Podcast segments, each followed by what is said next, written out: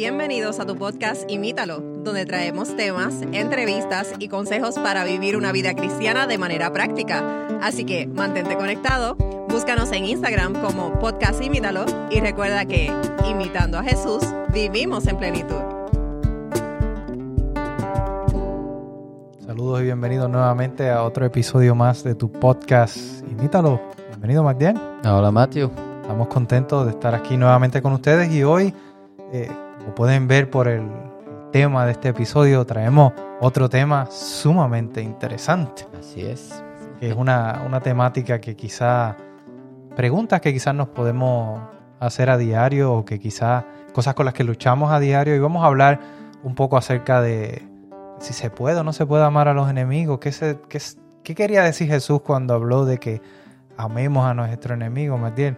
¿Puedes Así abundar es. un poco más de qué vamos a estar hablando? Matthew, este ha sido eh, uno de los versos que no es que me ha atormentado, sería una overreact, sería demasiado decir eso, pero sí es una de estas cosas que en el mundo cristiano, es decir, hay tantas cosas que decimos a veces y ni siquiera le damos eh, pensa- pensar realmente qué significa esto, you know?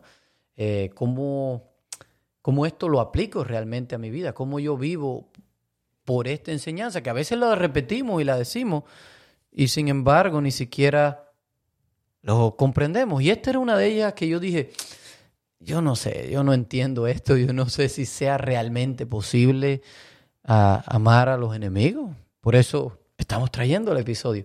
¿Qué quiso realmente decir Jesús con estas palabras? Y, y es que al leer el Sermón del Monte podemos entender que Jesús tenía una intención más allá que quizás solo cambiar el- el- la conducta o modificar el comportamiento de las personas, sino estaba más interesado en lo que hay adentro, lo más profundo, a la raíz de los problemas, las cosas que realmente nos afectan. Y él quería exponerlas. El cotidiano. ¿Ya? Pero las cosas que están ahí en lo profundidad, no lo externo.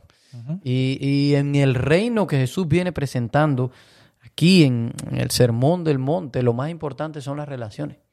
No hay nada superior.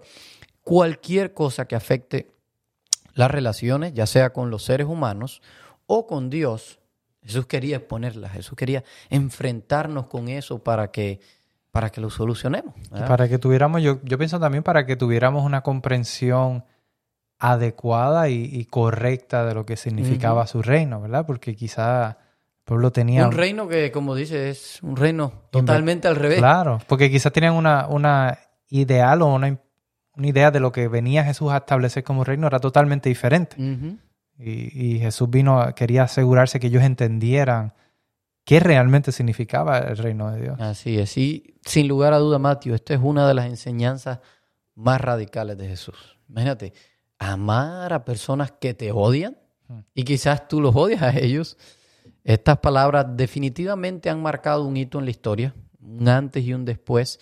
Nadie antes de Jesús había dicho unas palabras parecidas a estas y, y más allá, vivir tal cual esas palabras. Y, y nadie después se refirió o, o lo, o habló de esto que no se estuviera refiriendo a lo que ya Jesús eh, había dicho. Y para ponernos un poquito en el contexto, qué es lo que estaba pasando con estas palabras, y quiero que aquí se imaginen la película en su mente, imagínense lo que está ocurriendo. Y ahora imagínate que tú eres un pescador y tú ya fuiste ahí al mar de Galilea, pescaste, pero hoy estuvo malo, como muchas veces le pasó a los discípulos, ¿no?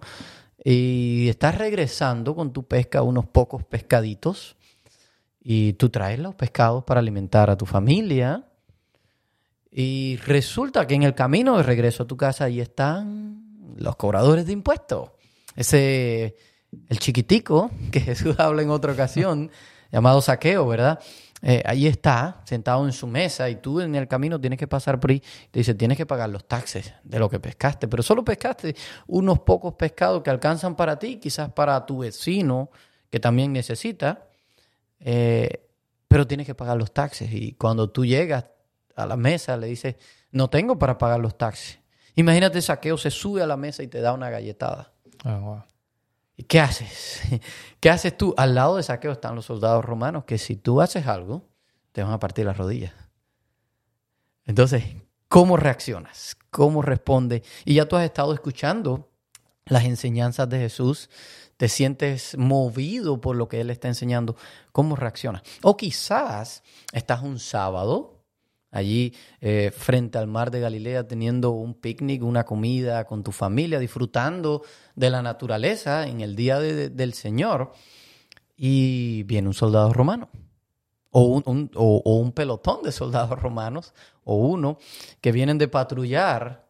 Cuando llegan hasta donde están tú, tiran su carga y te dicen, oye tú, israelita, levanta la carga o te mato ahora mismo y llévamela hasta allá. Oh, wow. ¿Cómo reaccionamos? ¿Cómo respondemos a, esto? Y lo que nos está enseñando a Jesús es algo totalmente eh, radical, totalmente diferente. Y quizás este ha sido uno de los textos más mal interpretados, más mal entendidos en, en la Biblia, porque en nuestro contexto cristiano, y así lo he hecho yo, y dicho sea de paso, esta es la mayor razón por la que decidimos traer esto, porque así lo pensaba yo, así lo veía yo.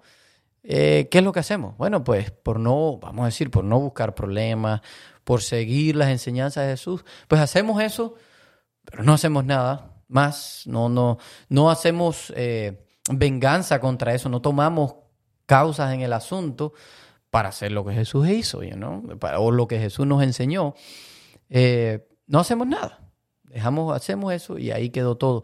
Pero a mi entender lo que Jesús nos está diciendo aquí es algo totalmente diferente. Es algo más allá que no hacer nada. No es hacer esa acción que te están pidiendo en estos casos del, de saqueo y el soldado, pero hacerlo de una manera diferente. Tú no puedes hacer algo y estarse todo el tiempo quejando o estarse... Hacerlo de mala gana. Hacerlo de mala gana por lo que pasó.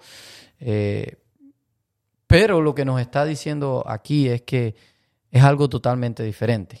Es eh, algo radical y lo que nos está diciendo Jesús es que lo haces de una manera diferente. Y vamos a ver más adelante a qué es lo que se refiere mostrar ese algo diferente. O quizás con el soldado romano puedes decirle más allá que solo llevarle la carga, tú puedes ofrecerte a llevar la carga por esta persona.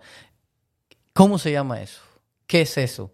Eso no es no hacer nada, eso es eh, algo bien intencional, algo bien activo, pero tampoco es tomar venganza, eh, no es algo pasivo. ¿Qué es eso? ¿Cómo se llama eso? Y Jesús aquí en este versículo nos dice que eso se llama agape o ágape. Eh, y esta, es, esta debería de ser la respuesta de un discípulo de Jesús, no es hacer nada, sino es mostrar agape. Wow pensando en eso, mencionaba mencionabas esos ejemplos y a mí a veces me, sentía furia y, rabia interna sin, sin, sin ser yo el que me está pasando esa situación y quizás eh, amigos que nos escuchan. Nosotros tenemos unas diferentes, pero... Ya, quizás hay personas que han pasado, por, ya sea por el lugar donde los países en los que han vivido, eh, las experiencias de vida, la familia, por diferentes razones quizás han pasado por experiencias similares o igual o quizás peores. Eh, en las que han se, se, han visto quizás de cierta forma eh, humillados por algunas personas y forzados a hacer cosas y sienten ese sentido de odio de, eh, no, soporto a esta persona, quisiera... responder de la claro, misma manera. Y, y quizás no lo hacen por, por temor a las consecuencias o porque realmente no pueden físicamente hacer nada o, o, no tienen algún medio de vengarse y, se quedan con ese remordimiento. Pero sin lugar a dudas, lo que Jesús está pidiendo aquí era eh, es algo que aún para nosotros en nuestros días eh, es, algo sumamente difícil. ¿Y qué es lo que estamos hablando? Que llevamos hablando de este versículo y que es lo eh, vamos a, mencionar la cita Mateo capítulo 5 versículo 43. Jesús dice, habéis oído que se os dijo, amarás a tu prójimo y odiarás a tu enemigo, ¿verdad? y aquí está ya Jesús llevaba en el Sermón del Monte hablando varias veces citando el Antiguo Testamento eh, y después que citaba el Antiguo Testamento afirmaba su enseñanza, ¿verdad? Y abundaba y expandía. Ahí cuando decía, ¿viste que fue dicho y ojo por ojo y diente por diente o que no cometerás adulterio, pero yo lo digo. Así que él, citaba el Antiguo Testamento, pero cogía y abundaba. Y vale, vale destacar ahí que Jesús lo citaba y, y lo confirmaba, lo que estaba diciendo el Antiguo Testamento era real. Él lo que eh, vamos a decir, le daba su verdadero significado, porque él mismo dijo... Lo traía al contexto de, del hoy, ¿verdad? Porque él le decía, oh, escuchaste que no cometerás adulterio. Pero cuál Sí, pero, pero yo te estoy diciendo, si tú miras y ya codiciaste en tu corazón, ya, ya hiciste el mismo acto, aunque no te hayas acostado con la persona. Entonces, él estaba ayudándoles a ellos quizás a, abundando en el versículo para que decíamos al principio, yendo a la raíz del problema. A lo más profundo. Entonces aquí en este versículo cuando Jesús dice amarás a tu prójimo y odiarás a tu enemigo, ¿a qué se está refiriendo? ¿O qué, cita del Antiguo Testamento está mencionando? Bueno, eh, aquí se pone interesante esto, my dear, porque él está citando en Levíticos capítulo 19, específicamente el versículo 18, que dice, no te vengarás ni guardarás rencor con los hijos de tu pueblo, sino que amarás a tu prójimo como a ti mismo. Yo soy el Señor. ¿verdad? O yo Jehová. Oh, ¿Yo Jehová qué decía? No, bueno, dice, en, esta versión dice yo el Señor, pero la palabra ahí es Yahweh, como ya hemos enseñado. Yo Yahweh, sí. De momento dije yo Jehová, pero me, me acordé. Ok, el, punto es, Jesús está haciendo referencia a este versículo, pero en ninguna parte de este versículo dice... Odiarás. que, ¿Verdad? Que, que, se dijo que odiarás a tu enemigo. Entonces, ¿de dónde sale esta idea de, de, de odiarás a tu enemigo? De, claramente no, no aparenta estar o no está en la Biblia eh, eh, que se haya dicho esta enseñanza al pueblo de Dios que deben de odiar a sus enemigos. Y, y, si nosotros nos ponemos a analizar, y algunas versiones dicen en los versículos anteriores que Jesús dice, leíste que fue dicho, o leyeron aquí, ¿verdad? Eh, algunas versiones también dicen oíste, pero algunas que dicen leíste. Jesús en esta ocasión no dice leíste, sino dice oísteis que fue dicho, escucharon.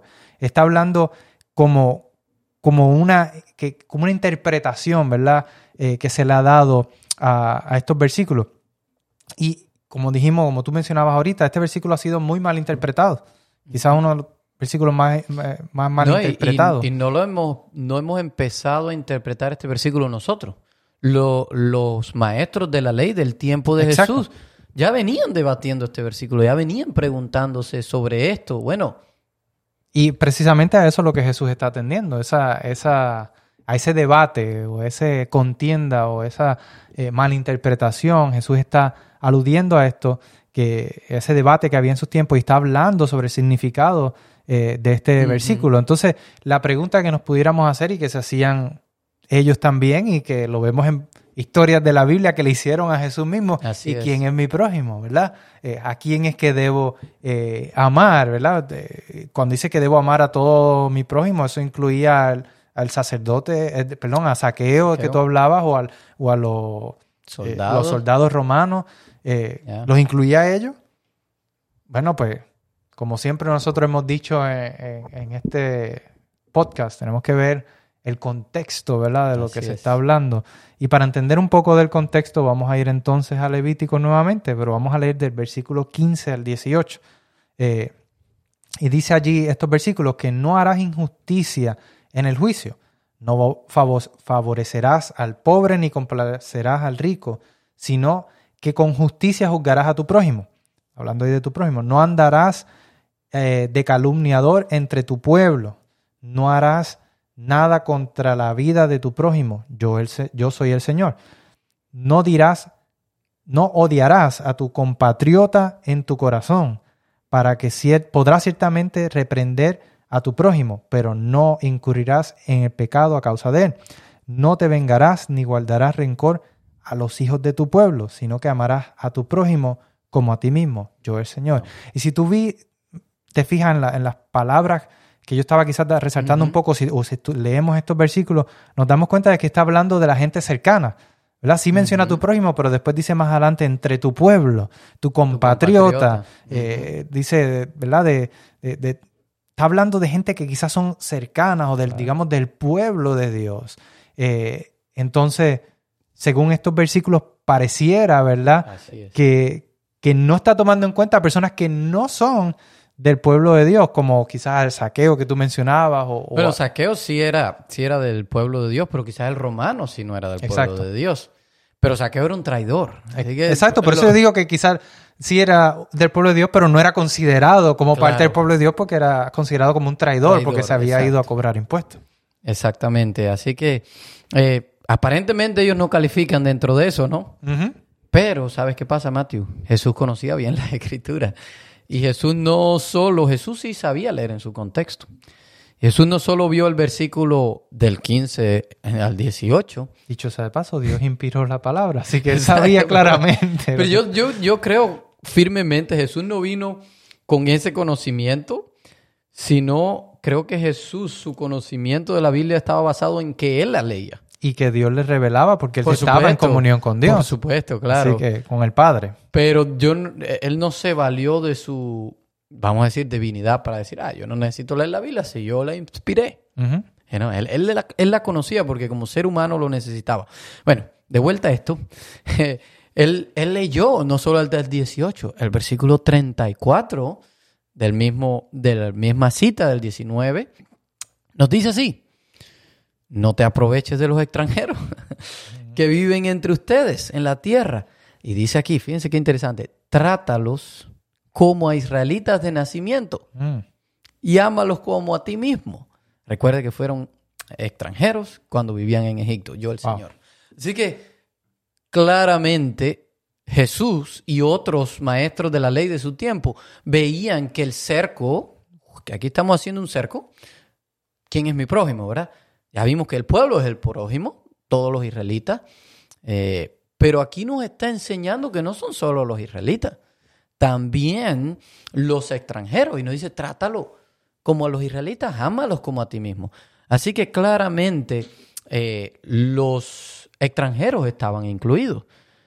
Eh, y, este, este era el debate que había en su tiempo, Mateo, como tú decías, es un debate bien acalorado, que traía sentimientos, y es de entenderse porque Israel había vivido por más de 600 años bajo opresión por diferentes imperios. Está Babilonia, los persas, los, eh, los asirios, Roma, el mismo Egipto tiempo antes, así que había estado más de 600 años de bajo imperios opresores, así que eh, era una pregunta intensa. ¿Quién cuenta? quién realmente es mi prójimo.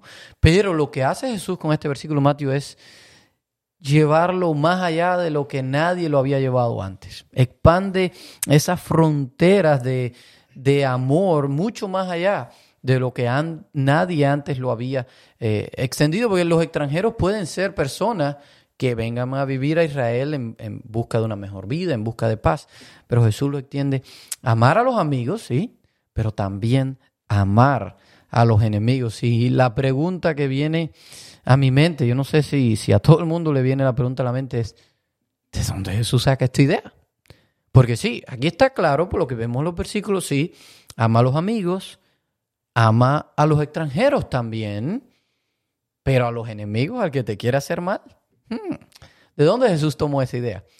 Y por lo que podemos ver, Jesús saca la idea de dos lugares. Número uno, del clima. Y número dos, de las mismas escrituras, simplemente una diferente parte. Y vamos, a ver, vamos a ver por qué del clima. Jesús estaba bien consciente. Imagínate que ahorita aquí había una tormenta, ¿verdad? Imagínate que yo te diga, Matthew, ¿viste esa tormenta que acaba de pasar? Eso me dice unas cosas de Dios. Parece que para Jesús sí. Estaba bien pendiente de lo que sucedía a su alrededor. Y nos dice el versículo 45, ahora estamos en Mateo 5, en el Sermón del Monte, por donde vamos a estar eh, por un buen rato. Dice, eh, para que seáis hijos de vuestro Padre. Aquí está diciendo, amáis, amen a los enemigos. Y aquí nos dice, para que seáis hijos de vuestro Padre que está en los cielos. Y quiero hacer la salvedad. Jesús no está diciendo, esto es un requisito para entrar al reino de los cielos. No está diciendo, si ustedes hacen esto, pues se van a ver que son... Representan. Y vamos a ver más de eso, de representar, de ser como Dios. Eh, pero sigue diciendo, porque Él hace salir su sol sobre malos y buenos y llover sobre justos e injustos. En otras versiones dice, eh, trae la lluvia de a las cosechas sobre buenos y malos. Así que Jesús se ha dado cuenta que hay algo, que el sol sale para todo el mundo y la lluvia cae para todo el mundo. Así que en algún momento Jesús comienza a notar cómo es el funcionamiento aquí en la tierra y él nota que quizás eh, eh, una idea común de su tiempo era, pues tú vas caminando y ves un campo muy lindo, lleno de, vamos a llamar, un viñal. ¿Viñal? ¿Viñal? Lleno de, de uvas. Viñedo, viñedo es la palabra. Un viñedo lleno de uvas y muy floreciente, con muy cargado. Y tú dices, decían las personas en ese tiempo, de seguro ese es un amigo de Dios. Mira ese campo. Como Dios lo bendice. Como Dios lo bendice. Pero si después encontrabas un campo que estaba quizás un poco más seco, con menos cosecha, tú decías, mmm, ese no ha de ser amigo de Dios, ese no, no está bien con Dios porque mira cómo está eh, cómo está su campo, ¿verdad? Pero la realidad es que eh, así no funciona. Así no funciona la economía de Dios. Y hay un libro de la Biblia que se dedica por completo a destruir esa idea, esa, esa teología. Y es el libro de Job. Encontramos a Job, que Dios, Job mismo dice, pero yo qué he hecho? Eh, porque el Job mismo tenía la idea, o quizás no Job, porque Job no escribió, Moisés tenía la idea. Eh, que eh, eh, a los buenos no, les debe de ir bien y a los malos les debe ir mal, pero esa no es la realidad. Si vemos los salmos, hay personas clamándole todo el tiempo, Señor, ¿hasta cuándo? Mira, los, los, malos prosperan. El mismo libro de Job dice que Job era un hombre justo. Y Dios lo, o sea, que Dios dice, un hombre justo, apartado, o sea, un hombre eh, temeroso de Dios. Así que, y aún así le sucedieron muchas cosas así es. que podemos ver malas, negativas. Así que... Así que la economía de Dios no funciona de esta manera. La generosidad de Dios no depende de nuestro comportamiento, no depende de cómo actuemos. Eh, eso sí, Jesús está consciente que en algún momento todo ser humano tendrá que dar cuenta a Dios de, su actuar o de cómo ha sido. Pero por el momento, Mateo, estamos viviendo un momento de pura gracia. Por el momento solo recibimos gracia de parte de Dios y, generosidad porque como nos dice, Él hace salir el sol sobre justos e injustos. Y si Dios es así, ¿cómo deberíamos de ser entonces los miembros de su reino? ¿Cómo deberíamos de ser ahora los que nos llamamos discípulos de Dios o pertenecemos a este reino? Es la pregunta. Y eh, ¿De dónde más Jesús saca esta idea? ¿De dónde más proviene esta idea? Como decíamos de la Escritura y en los Salmos hay mucha poesía que nos habla de esto. Y dice este Salmo, Salmo 145, 8, dice, el Señor es misericordioso y compasivo, lento para enojarse y lleno de amor inagotable. El Señor es bueno con todos, con algunos, no con sus amigos, con todos. Desborda compasión sobre toda su creación, todas tus obras te agradecerán, Señor. Y en algunas versiones dice, eh, le das alimento a toda tu creación. Así que el Señor es compasivo y muestra su amor a todos, justos e injustos, eh, a la gente que actúa mal, a la gente que no nos agradan, a todos. Y Jesús llega a esta conclusión por esas dos, observar el clima y la lectura de las escrituras, que Dios es generoso. Y, así esto nos muestra eh, la forma de cómo Jesús llega a esta idea. Y lo otro es que hablábamos de una palabrita que tú mencionaste, una palabrita que quizás muchos hayan oído y es agape o ágape, eh, que si la traducimos a como está en la Biblia es amor, ¿verdad? Por eso Jesús nos dice amen a sus enemigos, agape. Eh, es una palabra que tiene un problema, pero no es un problema de traducción, porque esa es la correcta traducción, sino es una palabra que está un poco limitada en nuestro idioma. Y, ustedes, y hablábamos al principio aquí en Estados Unidos que se habla inglés también, es un idioma, eh, eh, esta palabra todavía está peor. peor, Es, es, fatal aquí. Eh, para los que nos escuchan y quizás no saben del inglés, aquí se usa mucho para la palabra amor es love y love se usa para todo. I love pizza, I love food, I love cars, I love this, I love that. Pero también se dice I love mi esposa o I love mis hijos, amo a mi esposa. Y es una palabra que no ayuda porque se usa para muchas distintas cosas y para todas la misma palabra. En español no pasa tanto, Aunque sí pasa un poco. Y para mí eso es una de las cosas que incluso de tra- la traducción de español a inglés. Porque si yo le quiero decir a alguien te quiero, tengo que decirle I love you. I love you. Y si quiero decir te amo, tengo que decirle I, I love, you. you. Entonces no estoy hablando del mismo amor. Y es como frustrante Yeah. para mí. Yo quiero hacer esa distinción de decir Yeah. te quiero y te amo. En inglés la palabra Pero no en inglés la palabra es la misma, así que es difícil, es difícil poder Yeah. saber en qué- a cuál de los amores sin entender el contexto y con todo y eso, tú Se tienes que saber a qué se estará refiriendo realmente, a cuál amor se estará Exacto. refiriendo. Pero en español también podemos decir- referirnos a amo, a algo que me gusta mucho también. O, por ejemplo... Yo amo te- los deportes. Exacto, ahorita hablábamos, yo amo la fotografía, pero es realmente amor porque sentimos amor. También decimos, yo amo a mi familia, amo a mis hijos, amo a mis amigos. Y de- incluso de la misma manera que amo a mis hijos, no es la misma manera que amo a mis amigos o a mi esposa. Entonces, sin embargo, para todos es la misma palabra, pero no es la misma amor a la fotografía. Así que el punto de todo esto es que es una palabra eh, que en nuestro idioma se ha perdido, se ha perdido eh, mucho de esta palabra, de lo que realmente Jesús quería decir, y es que en nuestro contexto tiene que ver con un sentimiento, con una emoción, algo que me pasa a mí solamente. Claro, y Jesús quería decir algo totalmente diferente a esto. Jesús Yeah. no quería basarse solamente en el sentimiento, ¿verdad? Cuando él decía que tenían que tener un, un amor agape, eh, ¿tú crees que estaría diciendo, que se estaría refiriendo a amar a, a Saqueo o a los Wow. soldados romanos o a, o a personas que habían eh, quizá eh, llevado como esclavos familiares o habían eh, abusado de ellos o habían sido duros contra ellos? Jesús estaba... estaba pidiendo o, o diciendo algo mucho más que simplemente un sentimiento. Y yo creo que más bien va al contrario de los sentimientos. Porque ¿qué te va a decir tu sentimiento hacia esas personas?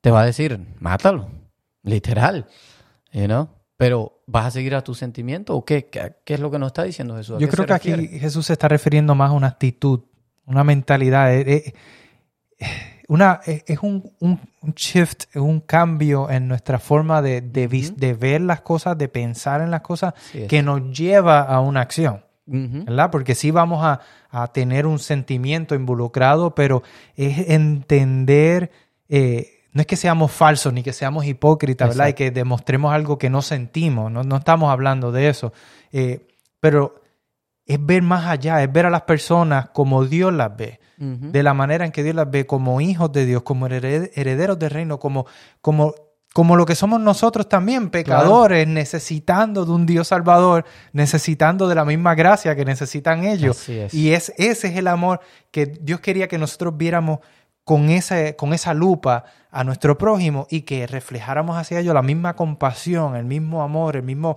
comprensión que Dios refleja hacia nosotros día a día. Así Porque Dios nos ve a nosotros día a día y, y pensará de la misma forma, ay, este terco, ay, este... Pero, ¿qué hace Dios? No, Jesús no, nos ama, nos perdona, nos da misericordia. Es. Y ese era lo que Jesús estaba refiriéndose cuando él decía, ámenlo con este amor, ágape. Él lo que le estaba diciendo es, mírenlo como lo que son. Son seres humanos igual que ustedes, son personas Imagen de necesitando Dios. de mi gracia, son creados a mi imagen, exactamente. Así que, que Dios les estaba dando un mensaje sumamente importante eh, a- al pueblo cuando le estaba hablando acerca de amar a, lo- a los enemigos. Y hay un versículo más adelante que dice, porque si, si amáis a los que os aman, ¿qué recompensa tenéis? ¿No hacen también lo mismo los recaudadores de impuestos? Saqueo no hace lo mismo, ¿verdad? O. Mateo no hace lo mismo. Saqueo era bien bueno con su familia. Exactamente, exactamente. Pero aquí lo que Jesús está diciendo es algo que, Magdiel, que todos pecamos, todos caemos víctimas de esta situación. Y es que es fácil para mí, Magdiel, amarte a ti porque eres mi amigo. Pero es igual de fácil amar a una persona que no conozco, una persona que me ha hecho mal, una persona que quizás me ha hecho sufrir. Es difícil. Así que eh, no, hay, no hay valor eh, para nosotros. O que Jesús le está diciendo, no, no hay No valor. hay nada diferente. No hay dif- exacto, no hay nadie- tú puedes amar, es bueno, claro, es bueno amar a los amigos. pero es fácil. Y Jesús le está diciendo, yo estoy hablando de algo más allá que simplemente amar a los que te hacen bien. Te estoy hablando de amar también a los que te hacen mal. Y hay una cita bien interesante, Magdiel, eh, eh, que el, escribe el, autor Reynold Neighbor, que dice, grupos de personas tienden a ser más inmorales que individuos dentro de estos grupos. ¿Qué quiere decir con, con esta cita? Bueno, eh, para mí, si vemos a la historia, esto responde esto. Cuando estamos dentro de un grupo, cuando se unen grupos de personas, se unen para hacer cosas en contra de los otros grupos que no pertenecen a su grupo.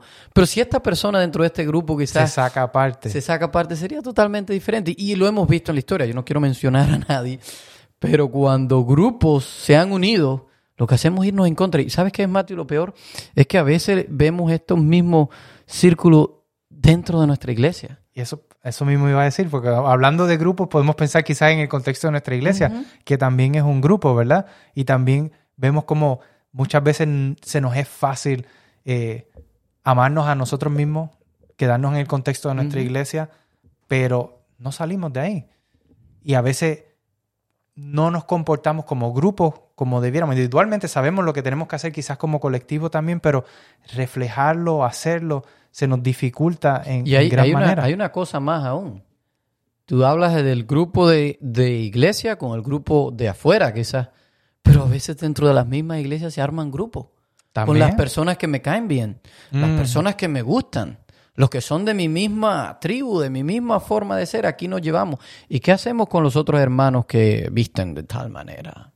O que, O o que que son tal- vegetarianos. O que les gusta tal estilo de o que música. les gusta la música. ¿Qué es lo que hacemos entonces con ellos? Qué difícil es mostrarle actos de amor hacia esas personas, ¿verdad?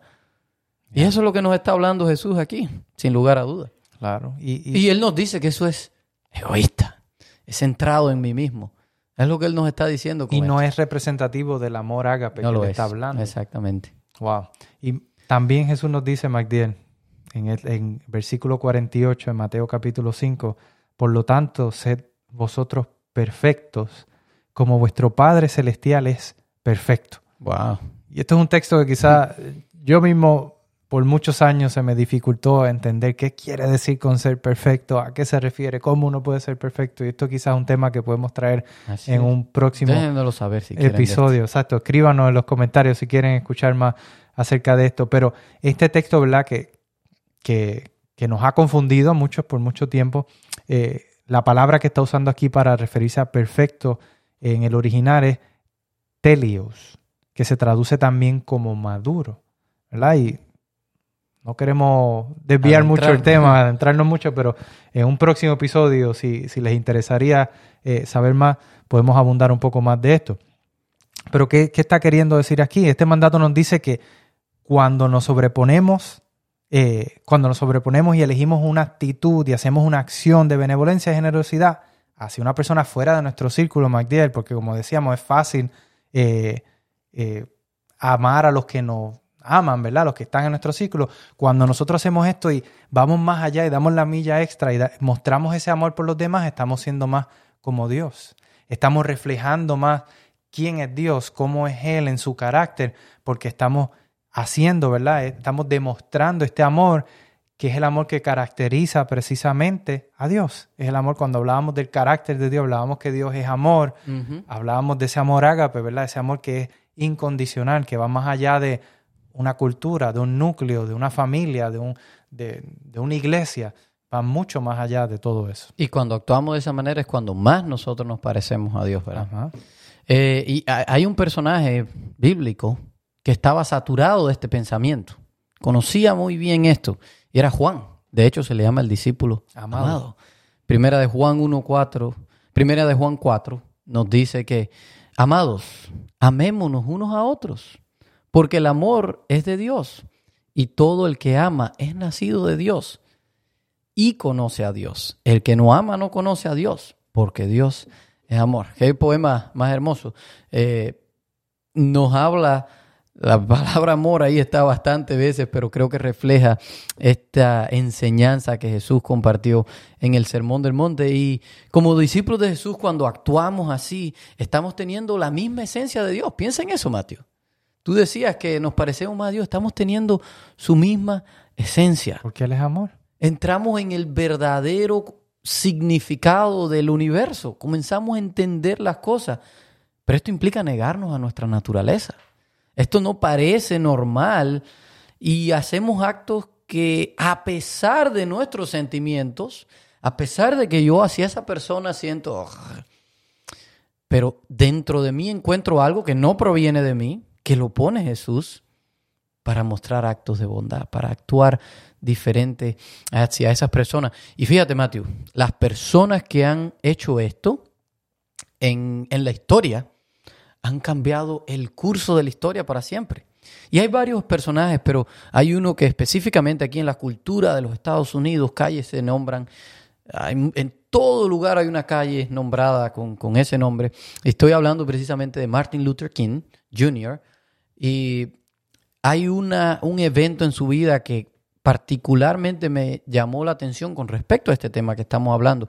Y fue en 1963. Eh, Martin Luther King se levanta, bueno, él había visto que cuando se levanta porque eh, habían clavado una cruz enfrente de su casa y le habían pregado fuego. Un acto de repudio hacia las cosas que le hacían. Porque él era pastor también. Exacto, él era pastor y pero estaba promoviendo todo esto, esto del amor, precisamente. Eh, y le hicieron este acto de repudio, de odio. Y sorprendentemente lo que él hace, él se levanta, se pone su mejor traje, viene y recoge esa cruz, la levanta y mientras la saca de la tierra, la arranca, él eleva una oración que quedó registrada. Y la oración era simplemente Martin Luther King pidiéndole a Dios que le mostrara favor, que le mostrara, que le diera una bendición a las personas que habían hecho esto. Y esto para mí captiva, eh, es una persona saturada, llena del Evangelio, llena de la enseñanza de Jesús, porque responde de la manera diferente a como se supone que responda hacia estas personas. Y hay una frase, Matthew, que eh, él escribió en su libro Strength to Love y, y ha no solo mi atención, la atención de la humanidad y pienso que ha hecho una diferencia en la vida de muchas personas.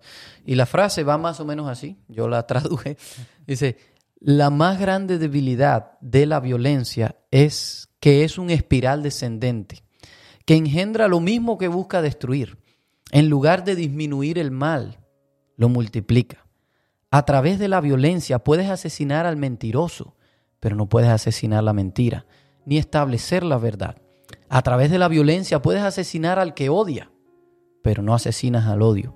De hecho, la violencia no hace sino aumentar el odio. Y así va. Devolver violencia por violencia multiplica la violencia.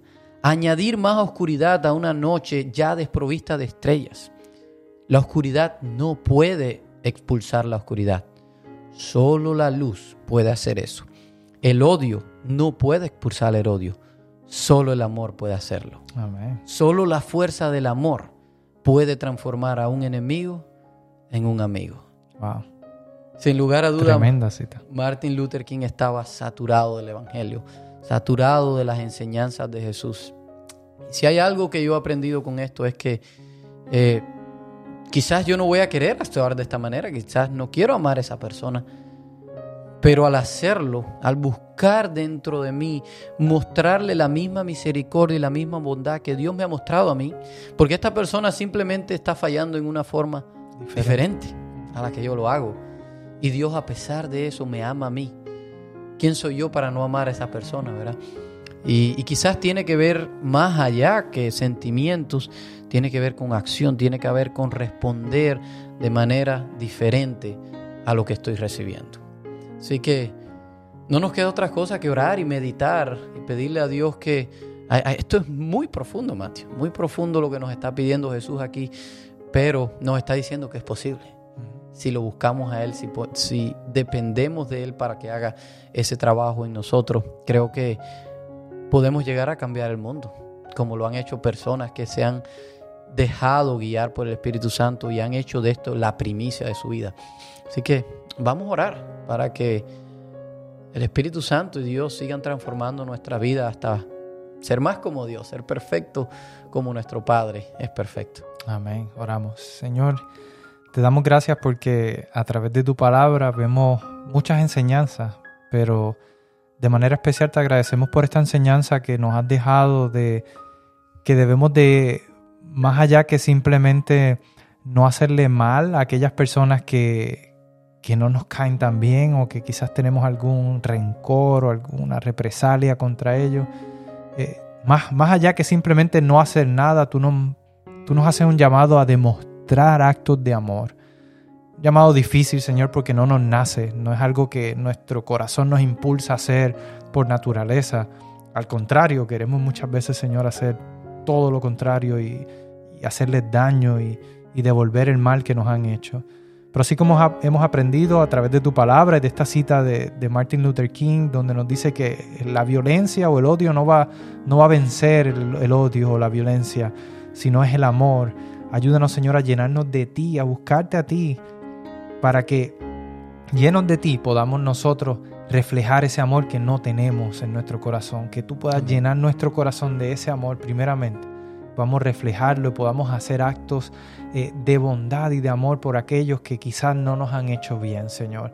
No para ganar ningún mérito, no para alcanzar ningún logro, no para reconocimiento, sino porque tú lo has hecho por nosotros, podamos nosotros también hacerlo con los demás, Señor.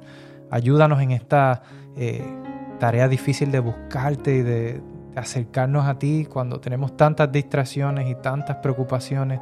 Ayúdanos a depositarnos en tus manos y a dejarnos guiar por ti, Señor. Lo suplicamos en el nombre de Jesús. Amén. Bien, amigos, esperamos que hayan aprendido algo como nosotros hemos aprendido en el estudio de este episodio y que eh, el Señor nos ayude, Magdel, y que tenga misericordia de nosotros y que, que ¿verdad? podamos nosotros buscarle para que a poner en práctica todos estos enseñanzas y consejos que Él nos ha dado. Así que, amigos, les esperamos entonces en un próximo episodio. Hasta la próxima. Gracias por escucharnos. Envíanos tus preguntas y o sugerencias a través de Instagram a Podcast Imítalo o por correo electrónico a imítalo.wpssda.org.